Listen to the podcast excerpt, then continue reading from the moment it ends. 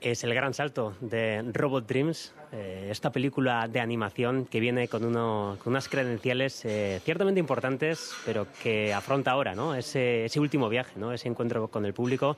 Estamos con su creador, con Pablo Borger, eh, bilbaíno de nacimiento, que nos ha hecho un hueco para, para esta presentación de Robot Dreams en cultura.eus.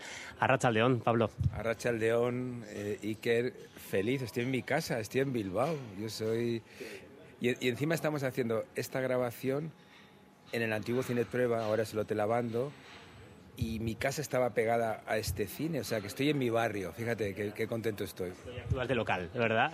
Total, total, total. Yo, no sé las veces que yo he subido y bajado por, por la calle Colón de la Rategui nos referíamos ¿no? a este estreno de, Robot Dreams eh, que se estrenará esta semana y que, bueno, eh, supone ¿no? ese, encuentro con el público que imagino que, tendrás esas mariposas en el estómago, ¿no? que siempre se dice ¿no? antes del estreno, ese símil teatral que en este caso, bueno, pues eh, para ti no sé si es así, ¿no? pero, pero bueno, es, es el último viaje ¿no? que tiene una película.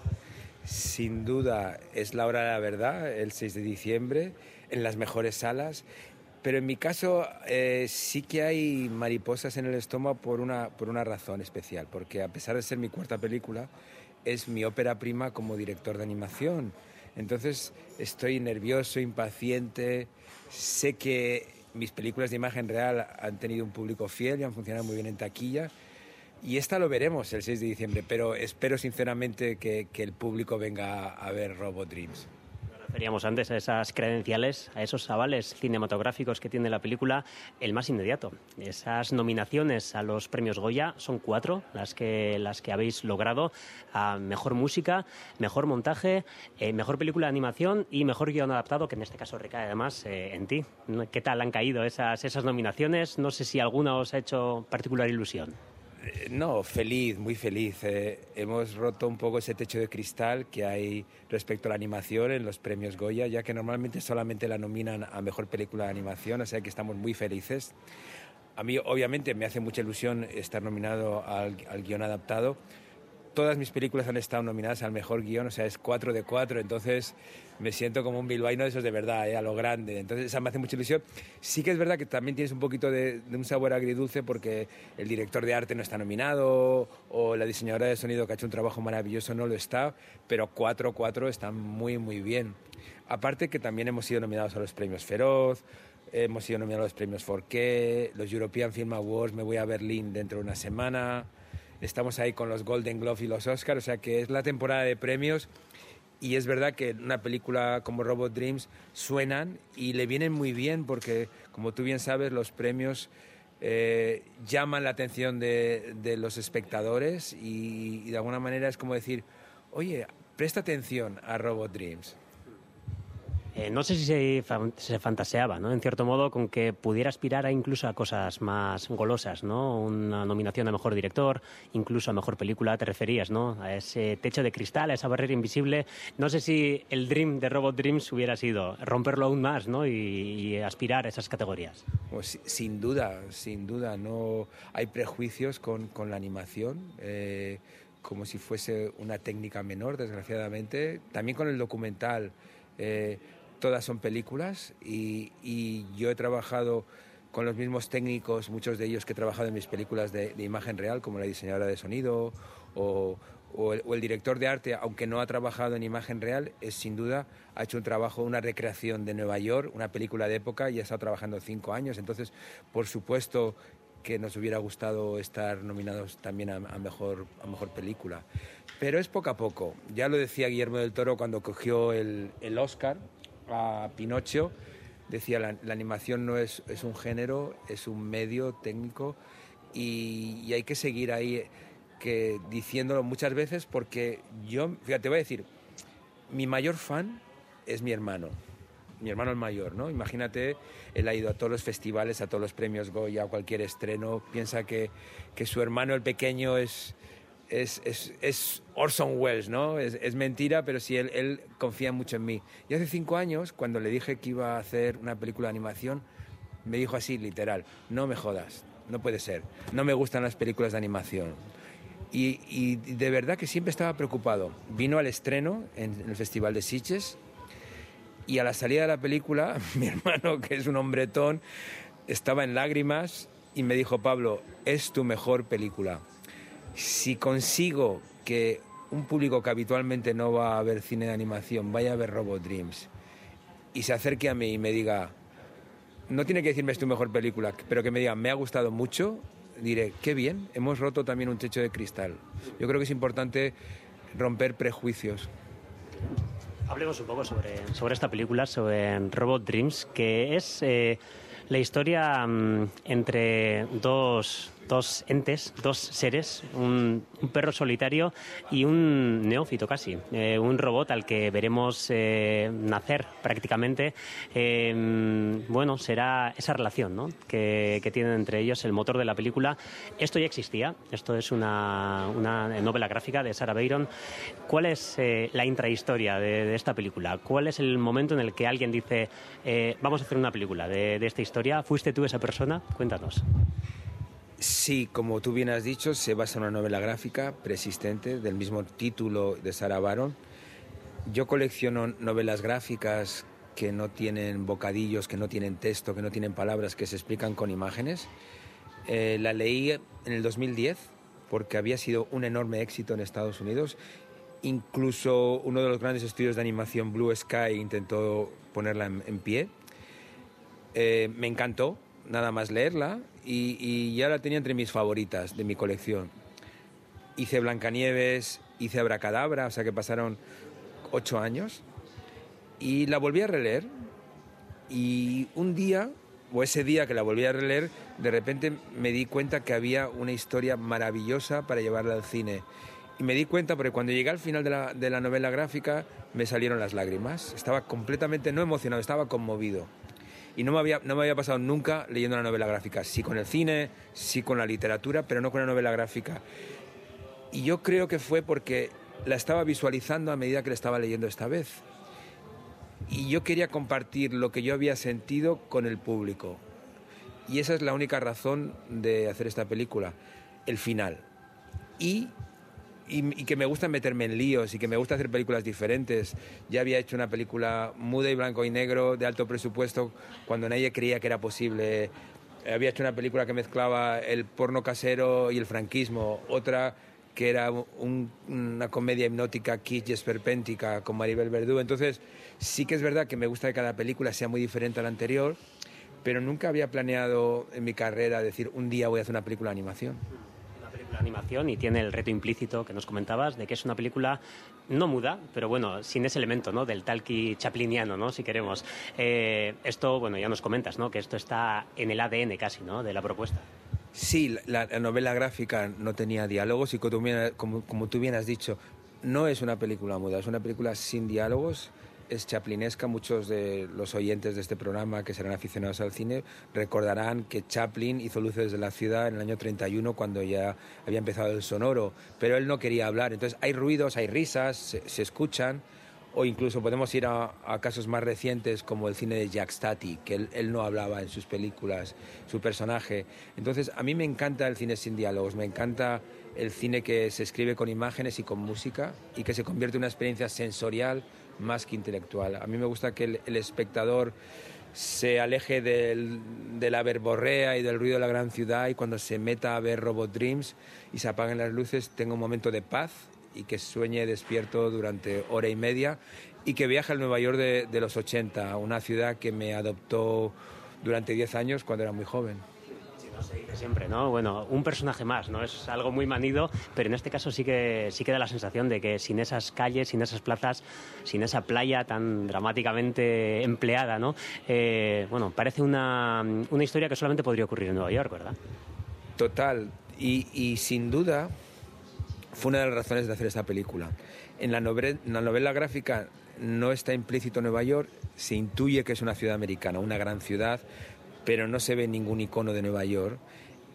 Sarah Baron eh, vivía en Nueva York cuando hizo la novela gráfica, pero en el momento que yo decidí que Nueva York iba a ser el fondo, que iba a ser uno de los protagonistas, que los protagonistas de Robot Dreams no eran solamente Robot y Dog, sino también la ciudad de Nueva York, fue clave para tomar la decisión y enmarcarme en, esta aventura de, de cinco años.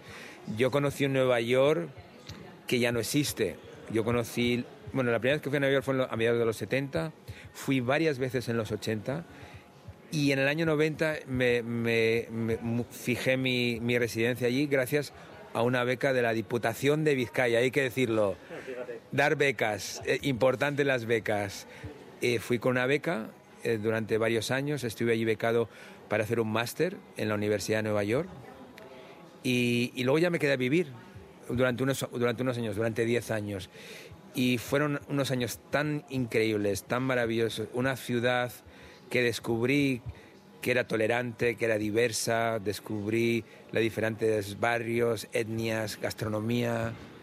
En, un momento en el que España y el País Vasco estaba todavía muy cerrado, estamos en el año 90, todavía no había ni inmigración, no había gente de diferentes nacionalidades conviviendo con nosotros. Entonces a mí me abrió los ojos. Entonces ese Nueva York vibrante es el que reflejamos en, en la película. Me gustaría pensar que hemos hecho una película que para el espectador que no conoció Nueva York en los 80 o que no ha ido nunca, va a viajar en el tiempo, en el espacio a, Nueva York durante hora y media.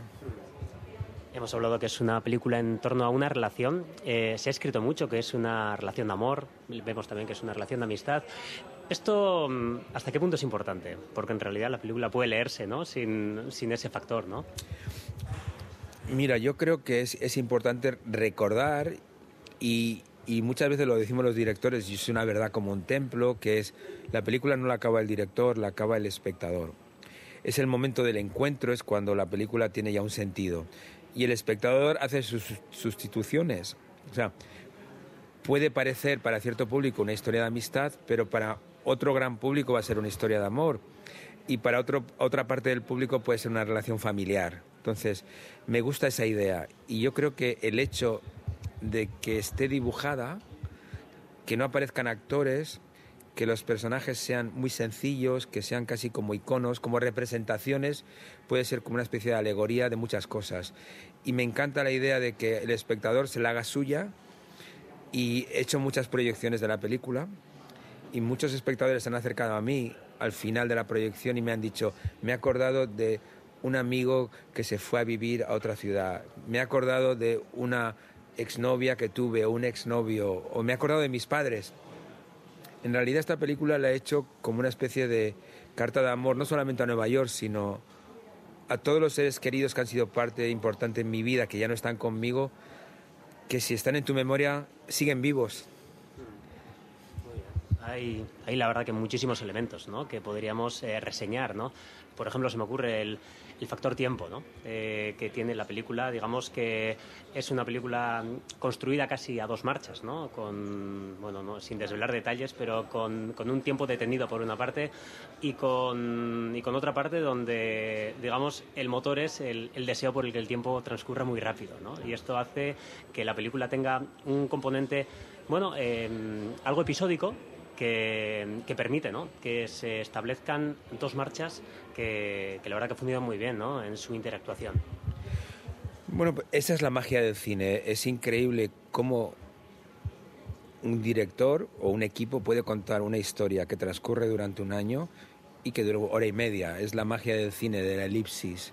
Eh, la, la, película empieza en un septiembre y acaba en el septiembre del año. Entonces, en un, año pasan muchas cosas, hay mucho tiempo para reflexionar y es verdad que, que una historia que comienza con esta gran historia de amistad de Robot y Dog, que se hacen BFF, como dice mi hija, Best Friends Forever, amigos, grandes amigos, y una razón que no vamos a desvelar para no hacer spoilers, les separa. Entonces el espectador va a pasar toda la película diciendo, ¿se volverán a juntar? ¿No se volverán a juntar? Y para saber qué ocurre tendrán que ir a ver la película el 6 de diciembre. Y después un montón de decisiones, eh, bueno, ciertamente creativas, ¿no? Vemos cómo eh, se hacen homenajes explícitos casi, ¿no? A películas de, baldosas amarillas, digamos. Eh, vemos también cómo mm, las dos dimensiones también se romperán de manera muy imaginativa. Bueno, la sensación, ¿no? Es que habéis trabajado con libertad absoluta, ¿no? Sí, yo, yo soy un afortunado y, y no debería decir tantas veces porque me van a coger tirria mis compañeros directores. Yo he trabajado siempre en libertad, he escrito mis películas eh, con un control absoluto y teniendo montaje final. He tenido grandes productores, siempre estaré agradecido a mis productores. Ahora trabajo con Arcadia, que fueron los productores de, la ganadora del año pasado, Las Bestas, pero también del Goya, pero también produjeron Blancanieves y Abra Cadabra y me animan a ir más lejos. Y sí, la película es una mezcla de géneros, lo tiene, tiene muchas cosas. Yo creo que es una película muy entretenida, hay elementos de comedia, estamos nominados a Mejor Comedia en los Premios Feroz, hay musical, hay un musical, hay una, una, secuencia musical que es un homenaje a los musicales de Broadway y del cine y, de, y Busby Berkeley como protagonista. Hay homenajes, como bien has dicho, al Mago de Oz. Hay una secuencia de acción que ya le gustaría a James Bond, ya le gustaría a James Bond tener, que es una carrera de trineos.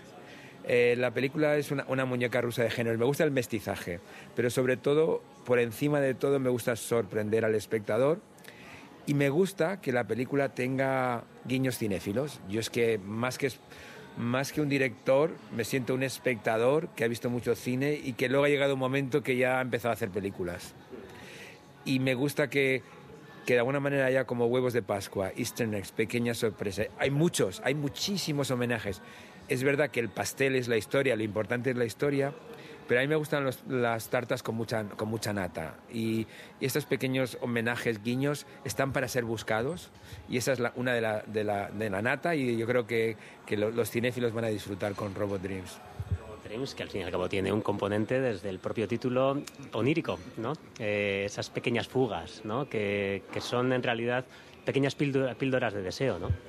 Sin duda, yo creo que el título no engaña. La película se llama Robot Dreams, hay sueños.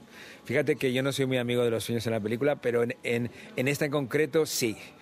Eh, por una razón, porque es, que están en el título. Ya el espectador sabe que va a haber una parte de, de, ensoñación. Obviamente hay una parte de realidad, pero hay una parte de, de, ensoñación. Y tiene mucho que ver con mi forma también de, de crear mis historias. Yo parto del subconsciente, del mundo de los sueños. Me gusta pensar que cuando cojo el teclado de mi ordenador y me pongo a escribir un guion, me estoy dejando llevar por mis obsesiones, por ideas. Muchas vienen del subconsciente, otras vienen de otras películas, de libros de fotografía. Y luego le pongo un orden a ese caos. Y el orden para mí siempre es el cuento. Me gusta contar fábulas. Todas mis películas son fábulas. Y con moraleja, si quieres, aunque no me gusta la palabra moraleja, pero sí quiero pensar que mis películas, aparte de una parte superficial, que tienen que ser entretenidas, me gusta que, que al final de la película el espectador que va acompañado tenga un pequeño cineforum. Yo soy hijo del cineclub, yo crecí en el cineclub. Eh, y, el mundo de, los sueños es fundamental en, mis películas. Entonces yo creo que todo eso mezclado están ahí. Todo, eh, todo, todo lo que soy está en Robot Dreams. Tu primera película de animación. Eh, ¿Cómo de distinto es dirigir, y abro aquí todas las comillas del mundo, de manera normal, a dirigir animación, porque claro, aquí no hay, no hay marcas de los actores, no hay movimientos de cámara como tal, no hay datos técnicos en rodaje. Eh, no sé, ¿cuáles son las grandes diferencias y los puntos en común? Eh, ¿Cómo ha sido esta experiencia? La verdad es que tiene muchos más puntos en común que diferencias. ¿eh? Yo pensaba que me iba a costar mucho más la transición de director de imagen de real, real a animación.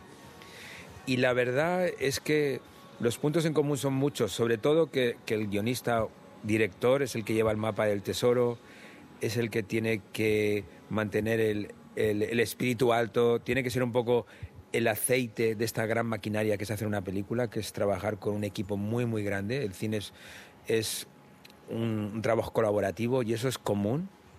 Lo que sí es necesario es que si te metes en un proyecto de animación tienes que ser un director con muchísima paciencia, porque el cine de animación es como el de imagen real, pero a cámara muy lenta. Y te explico.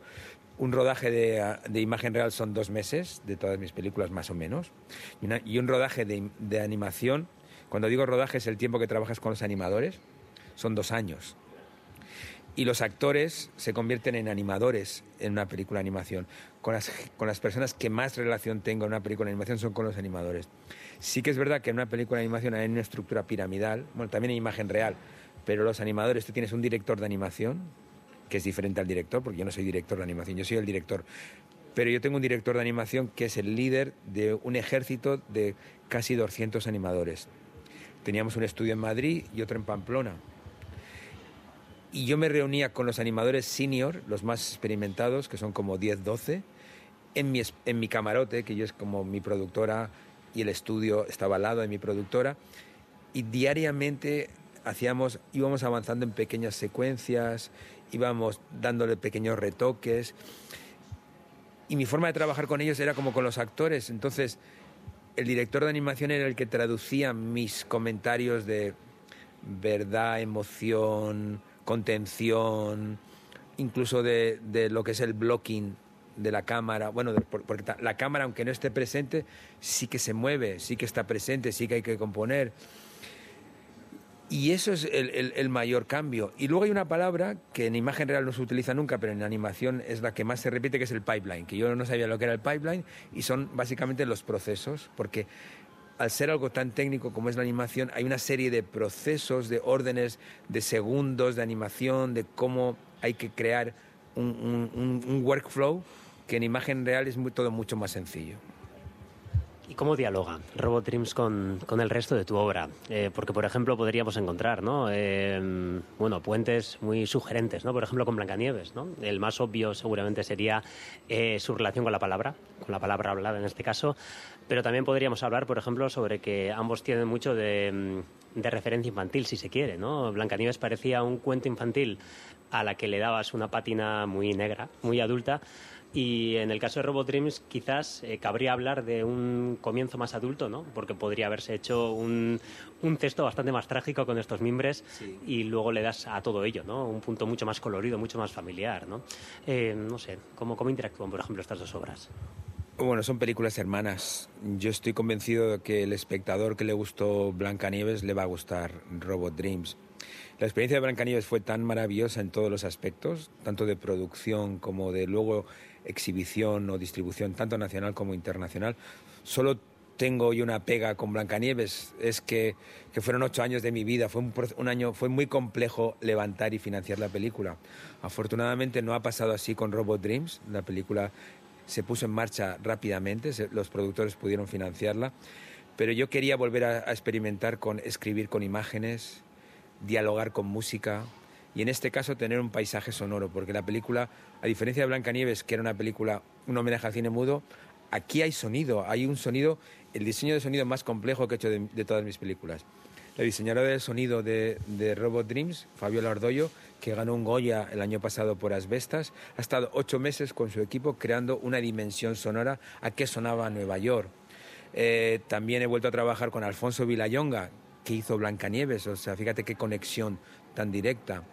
Alfonso Villayonga, que es un músico maravilloso, ya trabajé también luego en Abracadabra, vuelve a hacer una banda sonora impresionante. Le han nominado, le han nominado al Goya, no todo hay que decirlo, es uno de los grandes músicos. Vuelvo a colaborar con mi colaboradora más cercana, que también es mi compañera de vida, que es Yuko Harami, que era la music editor de todas mis películas, o sea, y ha creado también, ha sido un gran apoyo para mí. El montador de Blancanieves es Fernando Franco, vuelve a, vuelve a hacer el montaje en, en, Robot Dreams, vuelve a estar nominado al Goya. Entonces, yo estoy convencido que a los que les gustó el eh, Blancanieves les va a gustar Robot Dreams, pero hay mucho más. Eh, Robot Dreams es una película que es más abierta que Blancanieves. Blancanieves hay algo que el blanco y negro, eh, el, el silente, pero en cambio aquí hay color, hay mucha más vida. O sea, Blancanieves era gótica. Esta es una película mucho más humanista, hay mucha más ternura, hay mucha más alegría. Y a los niños yo sé que les va a encantar. No es una película que está pensada para el público infantil, está pensada para todos los públicos.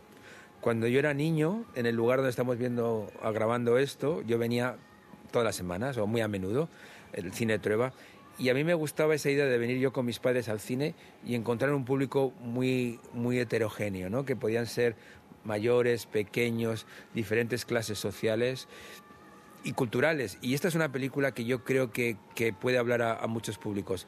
Va en contra todas las reglas del marketing. El marketing siempre dice, no, tiene que ser una película para un público determinado.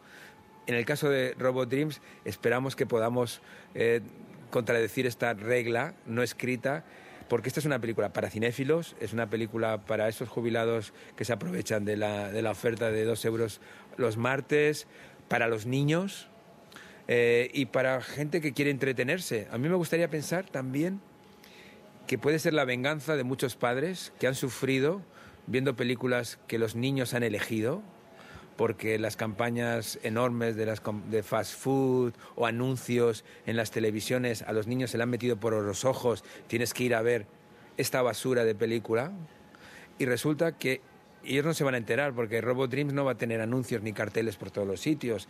Pero en cambio los padres que a lo mejor leen revistas de cine o, leen el periódico o han visto versión española o me han visto hablar de esta película o están escuchando este programa van a decir, mira, me he enterado de una película que te va a gustar.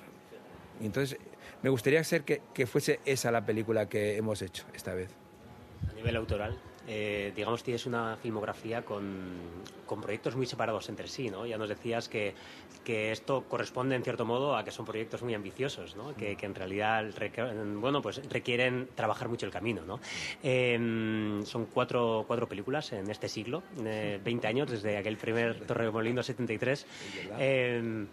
Eh, ¿El futuro cómo lo, cómo lo abordas? ¿Tendremos que esperar eh, otro lustro para, para, ver otra película de Pablo Berger? Bueno, Iker, me está encantando, tienes preparadísima la entrevista, ¿eh? conoces mi trabajo. Sí que es verdad que mi, filmografía es muy sencilla, me ha impresionado eso. Eh, cuatro películas en, este siglo, y es verdad, eh, mi carrera empieza en el 2003 con Torremolinos 73, Blancanieves, Abracadabra y luego ahora Robot Dreams, y son películas todas muy, muy diferentes, hechas con total libertad y películas que de alguna manera salen como un alien de mis entrañas, no son películas deseadas, son hijos o hijas. Eh, mi hija, eh, yo creo que tiene envidia, un poco pelusía. De, mi hija tiene 20 años, porque mi hija nació al mismo tiempo que el mismo momento se estrenó, mi mujer dio a luz. Entonces, yo he quitado mucho tiempo de mi vida a mi hija y es verdad que se lo he dedicado a mis películas, que son también mis hijos. O sea, yo tengo cinco, cuatro hijos cinematográficos y una hija real, ¿no?